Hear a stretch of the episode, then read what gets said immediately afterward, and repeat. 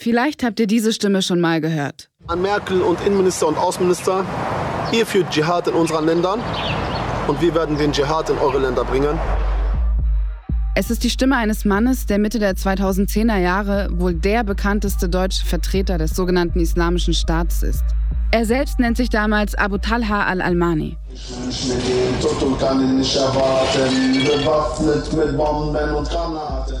Ich kenne diesen Mann aus einem ganz anderen Kontext. Ich bin in Berlin geboren und aufgewachsen und in Kreuzberg, wo ich zehn Jahre lang gewohnt habe, kannten ihn damals alle. Nur unter einem anderen Namen. Ja, mein Name ist Dieseldog. Ihr seid hier in Kreuzberg, 36. Authentität pur, Realität pur, Gewalt pur, Hass pur, Liebe pur, Rache pur, Staatsfeind Nummer 1. Dieseldog.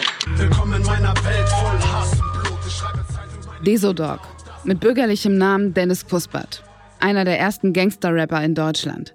In der Berliner Hip-Hop-Szene ist er in den 2000ern eine bekannte Größe. Der hatte so DMX-Vibes, weißt du, für Deutschland. Der war jetzt nicht der maximalste Rapper, aber er hat halt maximale Energie.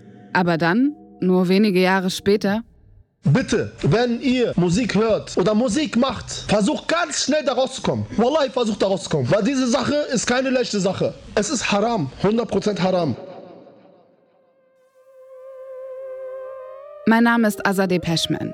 Ich bin Journalistin. Und in diesem Podcast geht es um Fragen, die mich schon seit Jahren umtreiben. Was ist passiert, dass aus Deso, dem Gangster-Rapper aus meinem Kiez, erst ein radikaler Islamist und später sogar ein international gesuchter Terrorist wurde? Und wieso hat ihn auf diesem Weg eigentlich niemand aufhalten können? Dennis Buspert ist nicht der einzige Deutsche, der sich dem IS angeschlossen hat. Aber und das ist das Krasse an Desos Geschichte.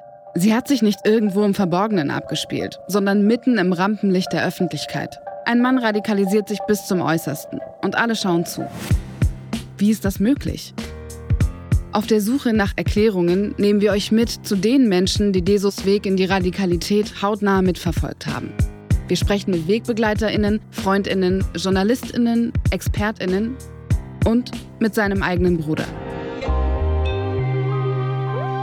Zeig dir 100 Menschen, die sagen, er war der liebste Mensch, den ich kannte, er hat sein letztes Geld gegeben. Da habe ich ihn nicht mehr wiedererkannt. Chalas, was soll ich da noch rechtfertigen? Deso, der Rapper, der zum IS ging. Ein Podcast von Funk, produziert von ACB Stories und Cousin Productions. Ab dem 24. März in der ARD Audiothek, auf Spotify und überall, wo es Podcasts gibt.